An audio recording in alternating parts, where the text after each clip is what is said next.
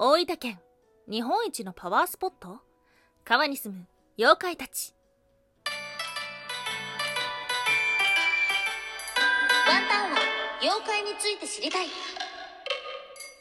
はい、空飛ぶワンタンです。ワンタンは妖怪について知りたい。ということで、この番組は、普段キャラクター業界で働いているワンタンが、日本におけるめちゃくちゃ面白いキャラクター妖怪についてサクサクっと紹介している番組です。この番組のスポンサーは玉沢さん。歴史とか、世界遺産とかを語るラジオなど放送されています。詳細はツイッターにありますので、ぜひぜひ番組概要欄からチェックしてみてください。もう終わってしまいますよ。今月ではなく、今年が。いやー、早いよ。そして寒いよ。こんな寒い日は温泉に浸かりたいなんていう風に思う方もいらっしゃるのではないでしょうか。今日はですね、そんな温泉にもまつわるとある地域の話です。毎週木曜日は空飛ぶワンタンこの妖怪日本一周の旅としまして、日本中の妖怪の紹介をしているんですが、今日お届けをする都道府県は、大分県。はい、県庁所在地は大分市ですね。うん。やはり温泉のイメージが強いな。別府温泉湯布院でもね、温泉以外のことあんまり知らないなぁなんていうふうにも思ってしまいました。そしてね、まあ、日本中温泉の観光地っていうのもたくさんあるので、大分も確かに行きたいんだけど、なかなか行く機会ないなぁなんていうふうにも思ってたんです。ではありますが、今日調べていって、あ、これは死ぬまでに一度は訪れたいと思うような場所がありました。それはどこなのか？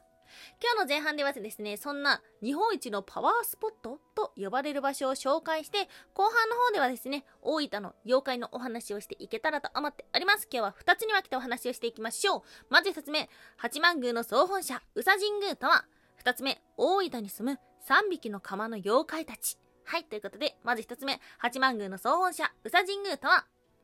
日本中に神社がたくさんありますが、その中でも多くの割合を占めているのが八幡宮であることはご存知でしょうか？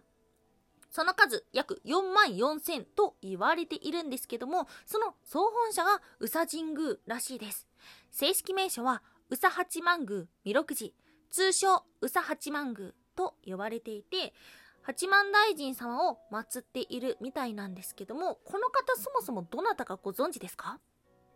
はい、王神天皇のご神霊と言われていて571年に初めて宇佐の地に訪れたというところから始まってるみたいです。この王神天皇というのは大陸の文化と産業を輸入して新しい国づくりをされた方と言われています。はい。実はですねここで祀られているのは神様ではなくて王神天皇が神格化された八幡大臣様ということで調べていて興味深かったのが八幡大臣様っていうのはこういう生まれなので日本神話には登場していないと出てきました。そうなのかな？ちょっと日本神話についてもまた調べていきたいですね。なんですけどもこのばこの土地っていうのは日本書紀の方には登場しているみたいで宇佐の地っていうのは機内、えー、と今の近畿地方の方ですね。や出雲と同様に早くから開けたことで姫の大神が宇佐島に降臨されたという風に紹介されてるみたいです。方姫の大神というのは姫巫女とも呼ばれていてその正体は卑弥呼様ではないかなんていうふうにも言われているみたいです。なので実はこの地には卑弥呼様が眠っているというような説も。うんこれを見た時にあ死ぬまでに一回行ってみたいななんていうふうに思ってしまいました。このね、宇佐神宮の話、宇佐八幡宮の話っていうのはね、本当にもういろいろともうあっちゃこっちゃわっちゃこっちゃいろいろと話があるので、ちょっと今日は全部紹介しきれないんですけども、一つね、覚えておきたいことがあります。それはですね、神社でお参りをするときにどのような作法か覚えてますか ?2 杯。2拍手。そして1杯。はい、とあるんですけども実はですねこの場所では拍手の数が2回ではなくて4回みたいです。今日はこれだけ覚えていこう。はいということで今日の2つ目後半は大分に住む3匹の川の妖怪たち。はい妖怪チャンネルなんでね妖怪の話もしていきましょう。大分の妖怪調べていったんですがうんカッパとか川の妖怪がすごく多くって大分オリジナルっていうのがねあまり出てこなかったんですよねなのでねまあ今日は大分に住む有名な比較的有名な川の妖怪たちの紹介をしていきましょうまず1匹目セコはい。2歳から3歳くらいの妖怪と言われています。子供のようにもあるし、猫のような動物のようでもあるなんていうふうに言われています。一説によると、カッパが山に登ったものだそうです。そしてね、山と川を移動するもののようで、その時に、ひょうひょう、きちきち、ほいほい、なんていう風に鳴くらしい。ですが、これはね、モデルになったと考えられてるものがいて、それは、セコという勢いに子供の子と書くセコなんですけども、こういう役割の人がいたみたいで何をする人かって言ったら、狩りをするときに野生動物を追いかける役目の人がセコと言って、その時の掛け声が、ほーい、ほーいっていうところから、セコっていう妖怪が生まれたのではないかというような説がありました。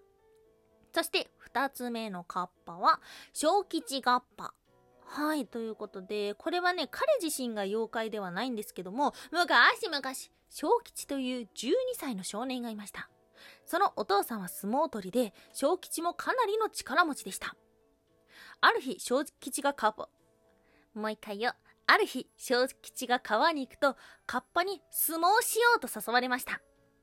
小吉はそれがカッパだと分かってたのですが、そのまま相撲に付き合うことになります。2匹倒したところで、カッパが数十匹わらわらと現れて、小吉はついにどんどんどんどん相撲を取らないといけない状況になってしまいました。そうしてるうちに彼はカッパに取り憑かれていったというような話があります。カッパはやっぱり相撲が好きなのかな？はい、そして3匹目の妖怪というのはカッパではないのですが、川姫という存在がいます。これは高知、福岡にも伝わっているものとして、大分県の方では水面を飛ぶように歩いたり、水の中から橋の上に立つ美女なんていうふうに言われています。まあ、大体ですね、こういう女性の怪異っていうのは男性を誘惑する存在だと考えられていて、そしてね、この大分の方で橋の上に立つっていうことだったので、以前紹介させていただいたんですが、橋っていうのが何を表しているかというと、この世とあの世を分けるもの、世界を分けるものっていう風に考えられているので、なのでね、まあ、これは事故から生まれた妖怪なのではないかななんていう風に思います。はい。大分のそのオリジナル妖怪っていうのはちょっと調べるの大変だったんですが、その他にはですね、塗り壁も出てきました。塗り壁はね、まあ以前九州の妖怪で紹介させていただいたことがあるんですけども、この大分県の塗り壁っていうのは動物の姿をしているらしいです。